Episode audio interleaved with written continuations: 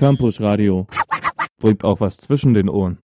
Hallo und herzlich willkommen zu einer neuen Episode Plattenbau für den September 2016 beim Campus Radio Dresden. Ich denke, mittlerweile kennt ihr das Prinzip Plattenbau. Wir sind zu dritt im Studio, jeder hat ein Album mit und wir haben zu jedem Album eine Meinung. Ich bin Ansgar und mit mir im Studio ist die Lara. Hallo. Und der Stefan. Hallo. Und ich würde sagen, wir verlieren gar nicht groß Zeit, sondern fangen gleich mit dem ersten Album an. Und das kommt dieses Mal von dir, Lara. So ist es. Ich habe mitgebracht Heads and Tails von Kites. Alles klar. Willst du vorher noch was sagen? Wollen wir erst ein Lied hören? Wie wäre es dir am liebsten? Ich kann kurz, ich sage kurz einen Satz. Und zwar gibt es die Band Kites ähm, seit 2014. Davor gab es die ein bisschen anders. Da sage ich gleich noch was zu. Und ja, 2015 wurden sie von Süddeutsche und Puls und von allen als große Newcomer gefeiert und da haben wir jetzt auch das erste Album dazu bekommen und ich glaube, jetzt hören wir uns mal was an. Alles klar, welches Lied hast du dann für, für den ersten Song von dir mitgebracht? Äh, Head to Toe heißt das gute Stück. Dann hören wir da mal rein.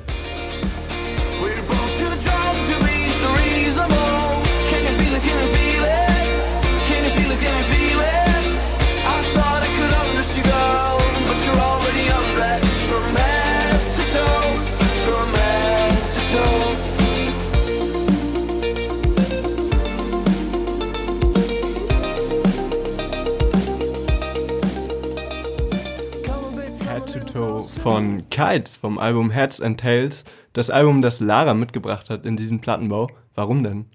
Ja, hauptsächlich, wie ich eben schon gesagt habe, weil Kites 2015 so mega gehypt wurden oder in den Himmel gelobt wurden und sie so die große neue Indie-Hoffnung 2016 sein sollten. Ja, dann habe ich das Album gehört und dann, ja, kam die Ernüchterung, würde ich jetzt mal sagen. Also, ja, Okay, warum? Woran würdest du es festmachen? Also das Album ist extrem, extrem poppig. Ich finde, man erkennt da überhaupt keinen ja, Indie-Spirit in Anführungszeichen vielleicht gesagt. Also es ist total glatt, es ist total auf die Masse ausgerichtet und das ist halt eigentlich jetzt nicht der Sinn von Indie. Klar, gibt es immer Indie-Bands, die sind so und die sind so. Aber ja, ich war einfach ein bisschen enttäuscht. Ich habe mir mehr erwartet, muss ich gestehen. Jetzt ist es eben sehr leicht, sehr süß, fast ein bisschen. Ja, Stefan meine gerade im Off Taylor Swiftig und damit hat er ziemlich auch recht, muss ich sagen.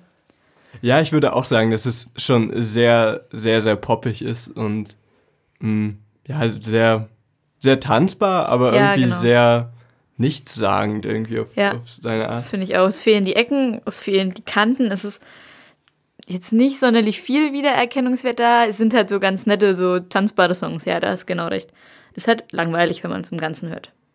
Ich muss aber sagen, dass ich es trotzdem irgendwie gut gemacht finde. Also es ist zumindest musikalisch jetzt nicht schlecht. Also ja, ihr Englisch ist ziemlich gut. Also sie haben nicht so diese Übersetzungsfehler, die man vielleicht so als Fremdsprachler im Englischen dann halt mal hat. Also das ist echt ganz gut gelöst und auch ganz nett gemacht. Aber ja, als Gesamtwerk kann man sich halt mal anhören, aber äh, dann kann man es auch wieder ausmachen. Also es ist halt vollkommen okay, wenn man es nicht anhört.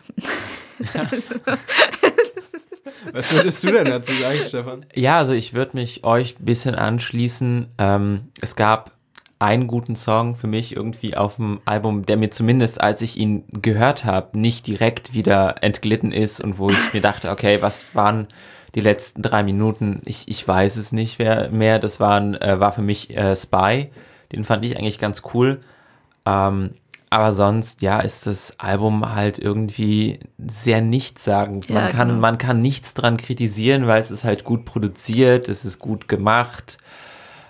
Aber es hat halt überhaupt gar keine Seele. Es ist halt ja. so ein, so ein, so ein Pop-Ding, wo man sagt, okay, wir machen das, um Geld zu verdienen, weil wir haben unsere Wohnung zu zahlen und unser Ding zu machen. Und aber das ist jetzt nicht irgendwie gefühlt, weil sich da jemand künstlerisch ausdrücken will und irgendwie eine Botschaft hat oder sagen will, ja, ich mache jetzt Musik, sondern ich mache Arbeit.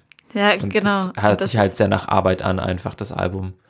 Ich weiß nicht, das würde ich gar nicht sagen. Ähm, also, so, dass es so auf, auf Kommerz ausgelegt wurde oder so irgendwie mit Berechnungen aufgenommen wurde.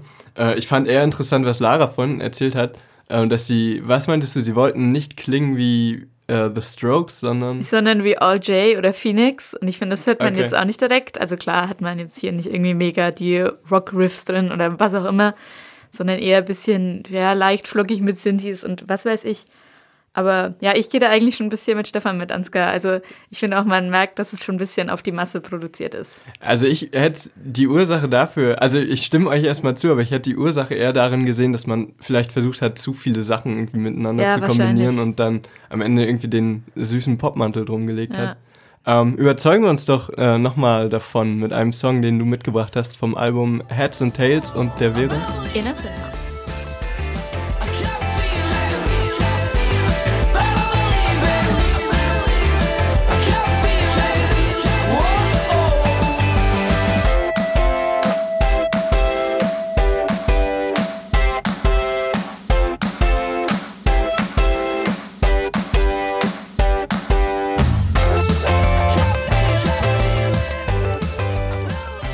Inner Cinema von Kites, der zweite Song, den Lara mitgebracht hat vom Album.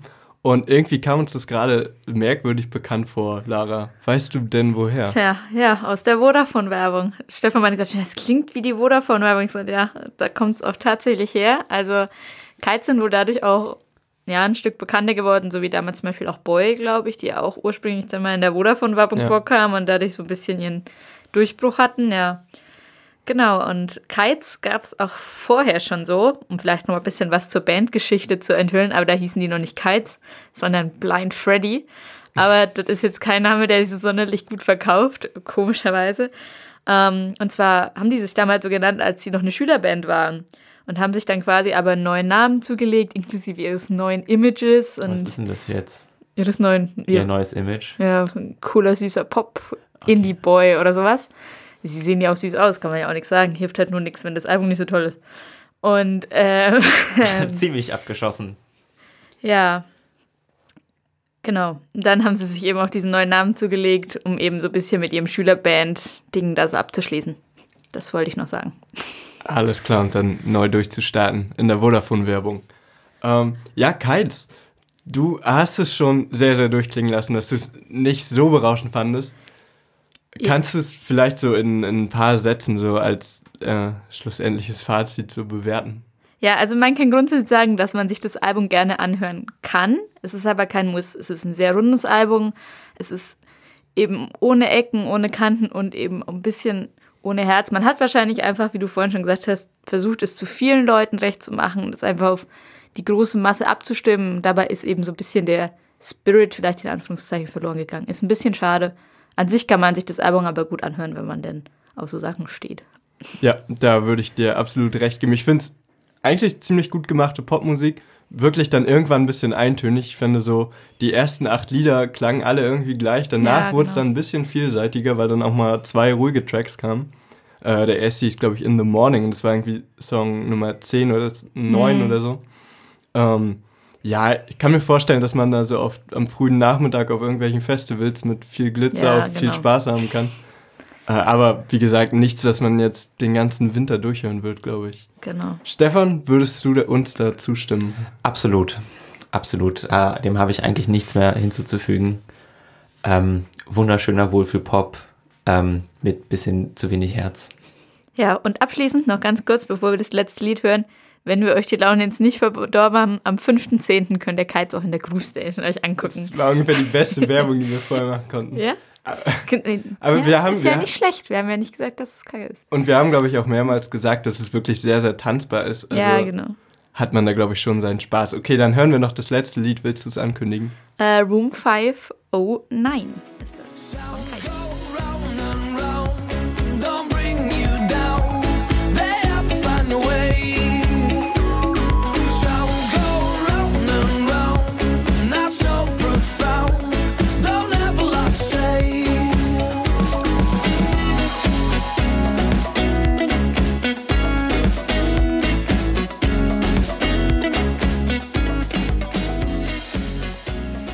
Heads and Tails von Kites war unser erstes Album in diesem Plattenbau für den September. Ähm, sehr tanzbar und jetzt kommen wir aber zu einer etwas sperrigeren Sache und zwar hat die Stefan mitgebracht. Magst du es vorstellen? Ja, ähm, ich habe ein drei Titel-Album mitgebracht, würde ich sagen. ähm, die Titel sind aber ein bisschen alle ein bisschen länger, weil es ein Ambient-Album ist.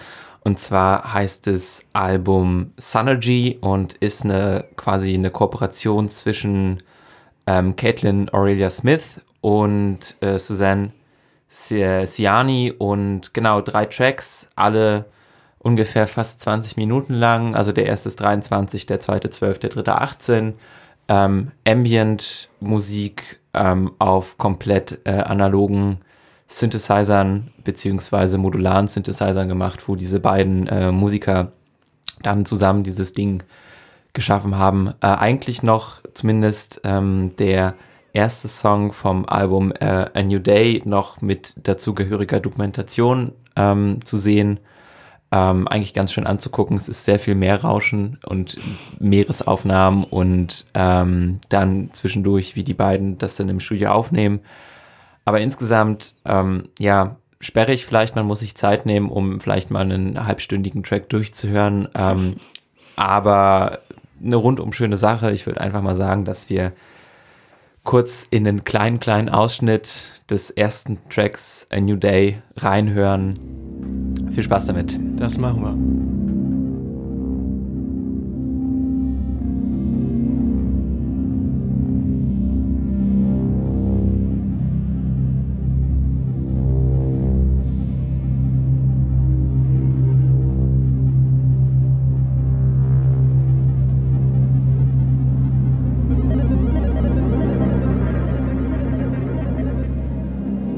A New Day, ähm, der erste Song, ein paar Sekunden aus dem ersten Song, Ja. die wir, den wir gerade gehört haben, von einer äh, Kooperation ähm, von zwei Frauen. Genau, einmal Caitlin Aurelia Smith, das ist quasi jetzt die Haupt, der Hauptmensch dieses Albums und dann äh, Susanne Siani, ähm, ganz kurz zu Caitlin Aurelia Smith vielleicht, ähm, die ist ähm, auch Musikerin und hat jetzt schon mehrere Alben rausgebracht. Ähm, das ist jetzt ihr sechstes Studioalbum insgesamt, ähm, beziehungsweise ihr fünftes Studioalbum war jetzt ihr erstes richtiges Album mit Labelvertrag. Das hieß Ears und kam am 1. April raus. Ähm, genau zu ihr kurz, also sie ist eigentlich äh, auf einer kleinen Insel mitten äh, in Washington State aufgewachsen, also hinten in den USA an der kanadischen Grenze, ist quasi sehr viel Wasser und ähm, Natur um sie herum gewesen und ist dann ähm, quer durchs Land gezogen nach ähm, Boston und hat da Musik studiert. Und dann hat sie auch während ihrer Zeit in Berkeley ähm, eine Indie-Band gegründet, beziehungsweise eine Indie-Folk-Band, die hieß Ever Isles. Ähm, da hat sie sich dann aber angefangen zurückzuziehen, nachdem sie wieder in die Heimat zurückgekommen ist und ihr Nachbar sie mit einem ähm, Buckler 100, das ist ein quasi ganz spezieller modularer Synthesizer, ähm, den hat sie sich von dem ausgeliehen und hat gemerkt, oh krass, ich will eigentlich nie wieder was anderes machen, als mit diesen, diesen Synthesizern rumzuspielen. Ähm, hat ihre Band oder beziehungsweise dann für das zweite Album ähm, ihrer Band gesagt, okay, ich bin raus, ich bleibe jetzt auf meiner kleinen Insel und ähm, probiere mich mit den Synthesizern rum. Und dann hat sie das ein Jahr gemacht und ähm, hat dann irgendwann diesen, diesen modularen Synthesizer zurückgeben müssen und hat entschieden, okay, das ist das, was ich den Rest meines Lebens machen will und ist nach LA gezogen und macht da jetzt, wie gesagt, seit ein paar Jahren ähm, ganz relativ experimentelle Ambient-Musik, also sowas, wie man das je gehört hat. Also die Alben sind auch alle irgendwie so Tracks zwischen einer und 20 Minuten lang, so auf einem Album, manchmal acht Minuten, manchmal vier Minuten. Es ist halt immer irgendwie eine Reise. Und da können wir eigentlich auch mal schon den nächsten Track hören, der vielleicht eine bisschen kürzere Reise ist. Und zwar heißt der Track Closed Circuit.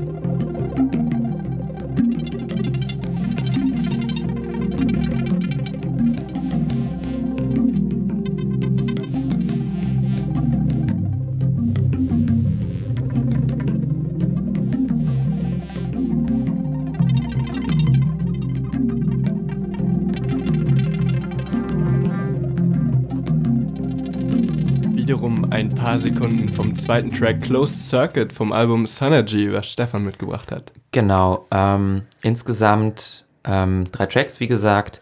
Und vielleicht jetzt, nachdem wir uns ähm, im, im ersten Teil bisschen dem der, der ersten Musikerin gewidmet haben, im zweiten Teil ähm, zur zweiten Musikerin und zwar Suzanne Siani und ähm, ihr kennt die auch alle auf jeden Fall und zwar von ein paar Geräuschen, die in der Werbewelt vorkommen. Die ist nämlich ähm, jetzt quasi hauptberuflich ähm, Komponistin und ähm, macht auch, hat eine eigene Firma gehabt, wo sie ganz viele, für ganz viele Marken zum Beispiel Geräusche aufgenommen hat. Und ähm, von ihr kommt das Geräusch des ähm, Cola-Flaschen-Aufmachens, das, das Prickeln und dann das Eingießen. Ah. Das ist quasi das Geräusch, womit sie sehr bekannt wurde in den, in den Kreisen irgendwie. Okay. Das- Geräusch, in dem das, sie bekannt das, wird. und dann hat sie auch noch ganz viele ähm, quasi Geräuschlogos, also Jingles Mhm. im Endeffekt für Firmen gemacht so und ähm, hat auch bei Star Wars mitgewirkt und da ähm, ganz viele Geräusche und Soundkulissen gemacht. Genau, und die hat nämlich, die ist nämlich schon ein bisschen älter, die gute Frau, ist jetzt dieses Jahr 70 geworden. Ähm, und hat eigentlich, äh, ist eigentlich Pianistin und Komponistin und hat ähm, klassische Musik studiert und dann Komposition und hat dann ähm, später den quasi den Menschen mit dem, ähm, durch den diese ganzen Instrumente, mit denen das Album hier komplett aufgenommen wurde, ähm, kennengelernt und zwar der gute Don Bulka.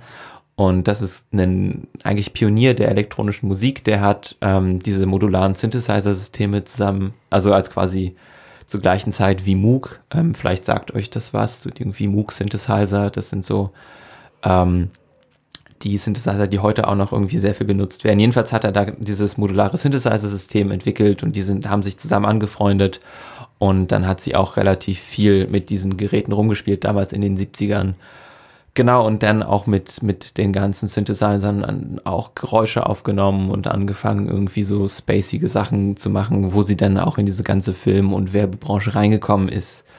Ähm, Soweit zu ihr, ähm, sie hat auch eine un unglaublich große Diskografie an irgendwie Pianostücken und hat dann New Age gemacht. Aber was haltet ihr denn von dem kleinen Ding, was ich hier mitgebracht habe? Es ist ja sehr langatmig auf jeden Fall. Ja, Lara und ich haben uns schon gerade gut zurückgehalten. Und das hat, glaube ich, auch den Grund, dass wir irgendwie damit so nicht so richtig warm wurden oder es nicht so unser Ding ist. Wie geht's dir dabei, Lara? Also ich habe tendenziell bei Ambient und Instrumentalmusik eher das Problem, dass es für mich nicht, also es ist halt eher Hintergrundmusik für mich. Ich muss sagen, ich bin halt auch ein bisschen textfixierter und höre deswegen immer so ein bisschen, ein bisschen mitsingen. Und ja, also an sich ist es auf jeden Fall interessant, auch wie du gerade meinst, wenn man wenn man es mit guten Kopfhörern anhört, auch welche Dreidimensionalität da entsteht, das ist auf Ja. jeden Fall richtig faszinierend und krass. Also das ist auch eine richtige Kunst. Und ich würde es mir auch anhören, jetzt zum Beispiel, ich bin ja jetzt hier großer Slupgänger wegen meiner Bachelorarbeit und bei sowas, sowas dann zu hören, ist auch immer schön. Aber ich weiß nicht, ob ich mich jetzt Samstagnachmittag damit hinsetzen würde und mir das auch wirklich anhören würde, konzentriert. Also dafür bin ich vielleicht einfach der richtige Typ Musikhörer. Ja, also ich würde dir zustimmen, dass das auf jeden Fall eine Kunstform ist, die ich auch so akzeptiere. Also so, ne, klar. Äh, aber ich weiß nicht, ich tue mich damit immer richtig schwer und ich könnte dazu auch nicht arbeiten. Also ich habe das zu Hause mal probiert jetzt in Vorbereitung auf die Sendung und mich hat's da eher gestört so. Und ähm, ich finde es halt schwierig, weil wir haben, es ist oft das, äh, das Wort Geräusche gefallen und es ist im Prinzip genau das, finde ich. Es ist so eine, eine Zusammenstellung und irgendwie eine Erzeugung von Geräuschen, aber mir fehlt da irgendwie so der musikalische rote Faden. Da bin ich wahrscheinlich auch nicht der richtige Hörer dafür. Ähm, Stefan ist aber bestimmt Genau der, der richtige, Richtige. Hörer dafür. Ja, also ich habe es sehr, sehr ins Herz geschlossen. Ähm, ich habe das Album jetzt in den letzten Tagen bestimmt vier, fünf Mal durchgehört und weiß ich nicht, ich sitze dann immer bei mir auf dem Bett, habe einen Tee und dann dröhnt das halt vor sich hin. Und ähm, ich finde, es ist super schön, weil ähm, man kann halt ziemlich drin abtauchen, wenn man, wenn man mag und wenn man sich darauf einlassen kann und jetzt dann auch die Zeit nimmt, jetzt irgendwie das ganze Ding am Stück zu hören oder zumindest einen Track und dann irgendwie die Augen zu schließen und sich dann halt irgendwie wirklich auf diese, diese Reise einzulassen, weil das ist im Endeffekt auch das, was ähm, die beiden machen wollen und zu, äh, hauptsächlich die ähm, Caitlin Aurelia Smith mit ihrer ganzen Musik, dass sie ähm, jemanden, also dass sie dich als Hörer auf eine Reise schicken will durch irgendwie einen, einen, ähm, einen Raum, den sie erzeugt mit dieser Musik und dass du dich halt quasi auf diesen Raum einlassen kannst und dann irgendwie diesen Raum musikalisch erfährst und dann vielleicht irgendwie dazu auch ein Bild im Kopf hast oder ein Gefühl sich in dir irgendwie entwickelt. Und das ist halt ja sehr vielleicht anders als sagen wir mal so normale Musik, wo du sagst, Ja, okay, der genau. Text bringt mir was und jedes schöne Riff, sondern da musst du dich halt irgendwie drauf einlassen können und vielleicht ist auch ein bisschen trippy und so und dann sagst du, ja, okay, also jetzt wollen wir mal gucken, wo sie mich da hinführt. Ja, ich glaube, es erfordert einfach viel mehr Konzentration als irgendwie so ein bisschen du-du-du. Also, ja. Okay, dann würde ich sagen, schauen wir nochmal, wo uns das Ganze denn hinführt. Denn ähm, einen Track gibt es ja auf dem Album Genau. und da hören wir mal rein. Der heißt Retrograde.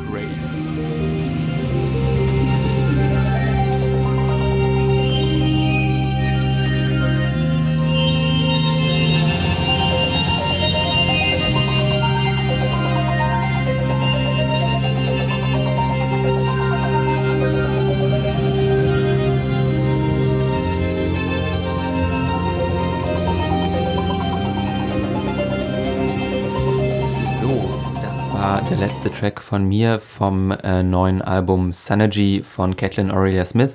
Das war Retrograde. Ja, ähm, um nochmal das ganze Album vielleicht irgendwie zusammenzufa zusammenfassen zu können. Also es ist auf jeden Fall vielleicht ein bisschen schwerere Kost, ähm, wo man sich ein bisschen drauf einlassen muss, weil die Tracks alle schon sehr lang sind, also alles zwischen 12 und 23 Minuten. Ähm, Ambient-Musik muss man, muss man wollen oder muss man einfach sagen, okay, das ist was für mich. Ich finde es insgesamt ein sehr schönes Album, das einen auf, an die Hand nimmt und auf eine schöne Reise schickt. Ähm, muss man aber gucken, ob man auf diese Reise gehen kann oder gehen will.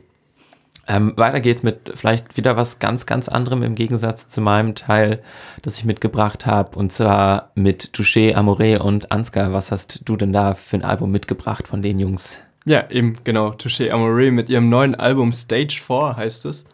Ähm, Touché Amore ist so eine Post-Hardcore-Band aus Kalifornien, die es jetzt schon seit neun Jahren gibt. Ähm, fünf Leute sind es. Und ähm, ja, also die Hauptfigur, mit denen diese Band eigentlich steht und fällt, ist so deren Sänger, ähm, Jeremy Bourne, der auch die, die Texte schreibt. Und das vierte Album, Stage 4, heißt es eben. Ähm, äh, ähm, der Titel schon ist eine Doppeldeutigkeit, also ähm, Stage 4 eben, weil es das vierte Album ist und weil es tatsächlich auch immer wie eine Art Bühne ist für ihn, sich irgendwie seiner Verzweiflung loszuwerden und irgendwie rauszuschreien. Und zum anderen bezeichnet Stage 4 aber auch das höchste Krebsstadium und ist eine Referenz an seine Mutter, die ähm, 2014 war es, glaube ich, an Krebs gestorben ist. Ui. Und ähm, dieses Thema liegt so wie, wie ein Schatten quasi über allen Songs des Albums. Des Albums. Und ist sozusagen ja ein ziemliches Traueralbum geworden. Genau. Und ja, die, die schaffen es so, die, diese Trauern sehr depressiv auf eine Art darzustellen, aber auch sehr, sehr kraftvoll und energisch ähm, das Ganze nach vorne zu bringen. Und ich würde sagen, wir hören da gleich mal das erste Lied draus. Nicht das erste Lied der Platte, aber das erste Lied für diesen Plattenbau von Touché Amore. Und das heißt Rapture.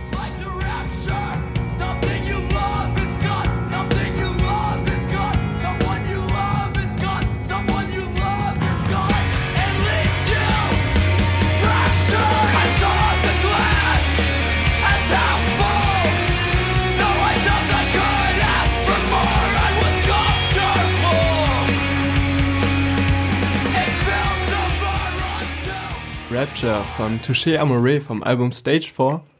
Mein Album für diesen Plattenbau. Ich habe es mitgebracht, weil ich Touché Amore super finde. Ich mag die Band richtig, richtig gerne. Und ich finde es immer wieder krass, wie sie so ähm, ihre, ihre Verzweiflung, irgendwie ihre Wut manchmal auch so rausschreien können und nach vorne bringen mit ihrer Musik. Ähm, mir hat auch dieses Album richtig, richtig gut gefallen. Ich würde gerne mal von euch hören, äh, was ihr dazu so zu sagen habt. Okay, dann mache ich mal den Anfang. Also ich muss mich leider ein bisschen entschuldigen, Ansgar. Ähm, ich kann dem Album leider echt nichts abgewinnen, weil ich der Musikrichtung generell halt nichts abgewinnen kann. Irgendwie das ist für mich nicht so das Wahre und ähm, obwohl ich schon sagen kann, dass sie technisch echt gut sind, ähm, ist es einfach echt nicht meine Musikrichtung. So, das tut mir voll leid. Kann, kannst du, das ist natürlich kein Problem, aber kannst du es vielleicht so kurz auf den Punkt bringen, was dich genau an, an so, ja, ich weiß, ich weiß nicht, punkigen Rock oder so Post-Hardcore, wie es ihr hier heißt, äh, so ja, gestört? Ähm, also mir ist es halt irgendwie bisschen so zu. Ja, es ist schwierig zu sagen, weil also ich finde, also das sieht, also das, das Schreien quasi geht mir halt ziemlich auf die Nerven. Ähm, wobei, wenn ich halt dann sage, okay, ich höre halt auch irgendwie ab und zu mal Black Metal oder so und da ist es halt wieder in Ordnung. Ähm, deshalb kann ich es halt nicht ganz festmachen, aber es ist irgendwie so das, das Gefühl, was mir irgendwie die Musik gibt, dass es so halt sehr irgendwie so, ja, das ist also irgendwie schon, also die, die Gitarrenriffs, also es ist halt irgendwie sehr schrammelig und sehr schreiig und dann gibt es mir das irgendwie nicht so viel. Da habe ich dann irgendwie, weiß ich nicht, was anderes. Aber es ist so schwer zu sagen, wenn man Okay. sagen will, wo, wo fühlt Stimmt. man, wie fühlt man. Genauso ging es uns ja quasi bei Ambient. Genau. Ähm, ich, also mit dem Schreien würde ich dir recht geben. Ich finde es immer irgendwie schwierig, wenn es so, wenn das Genre quasi bedingt, dass man un unbedingt da rumbrüllen muss. Ich finde es aber in diesem Fall von Touché Amore, und das war eigentlich auf allen vier Alben bisher, hat man es ihm total abgenommen, weil von dem, was er schreit und, und wie er es rüberbringt, ist eigentlich, also kann man das nicht anders darstellen, als so wie er das macht. Und äh, man muss dazu sagen, dass sie auf diesem Album ein bisschen flexibler geworden sind.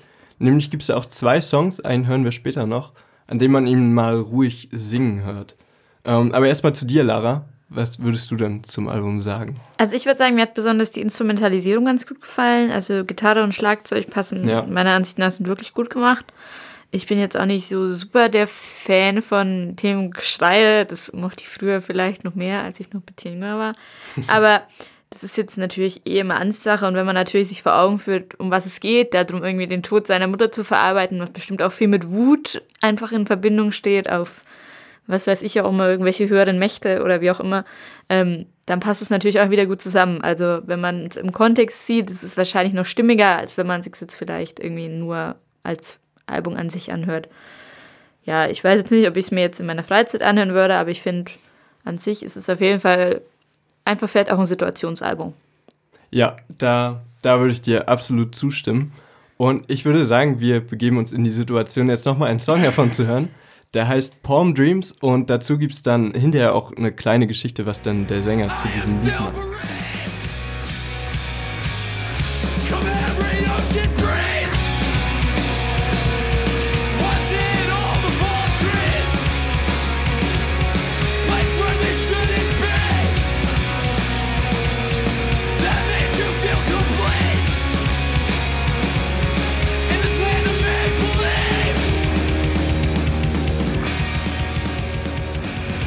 Dreams von Touché Amore. Es war die erste Vorab-Single, glaube ich, ähm, die, die sie rausgebracht haben, bevor das Album rauskam. Und in dem Song ähm, verarbeitet Baum so ein bisschen die, die Frage, warum denn seine Mutter in den 70ern nach Kalifornien gezogen ist. Sie kommt, glaube ich, aus dem mittleren Westen ursprünglich. Und ähm, er hat halt keine Antwort darauf. Er vermutet, dass sie halt aus einer Kleinstadt kommt und damals in ihrer Jugend von diesem Konzept Hollywood und Kalifornien so begeistert war, dass sie eben diesen Schritt gemacht hat, dorthin zu ziehen. Und ähm, Baum glaubt, dass er auch ein Familienmitglied fragen könnte, warum sie das dann gemacht hat, aber es wäre eben nicht ihre persönliche Antwort. Und er hat eben nie eine drauf bekommen, weil er vielleicht auch nie gefragt hat. Und das ist so ein bisschen sein Problem. Und er meinte, der Song wäre ein Erfolg, wenn es irgendwen von den Hörern inspirieren würde, ähm, seine Familienangehörigen oder die Leute, die ihm wichtig sind, irgendwas zu fragen, was sie noch nie gefragt haben, was ihnen aber wichtig ist. Das ist so ein bisschen die Geschichte hinter Palm Dreams von Touché Amore. Und ich habe es gerade so ein bisschen angedeutet. Er schreit nicht nur äh, in diesem Album, wie er es vielleicht vorher gemacht hat, sondern jetzt gibt es ihn auch ein bisschen mit seiner Singstimme zu hören, was immer so ein bisschen daneben klingt, wenn ich ehrlich bin. Aber dem, dem Zweck trotzdem total dient, weil es auch irgendwie passt zum Thema. Lara meinte ja schon, es ist ein ziemliches Situationsalbum. Und äh, gerade wenn seine Stimme vielleicht nicht so schön klingt, klingt die im Duett noch äh, viel schöner. Die ist nämlich von Julian Baker vom letzten Lied vom Album. Das heißt Skyscraper und das hören wir jetzt.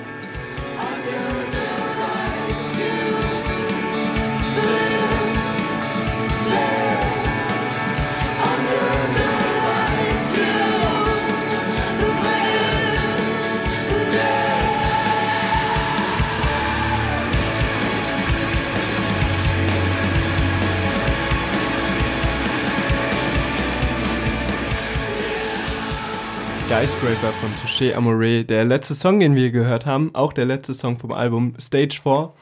Und das war schon wieder der Plattenbau für den September 2016. Ich würde sagen, wir machen nochmal die Runde mit Lara.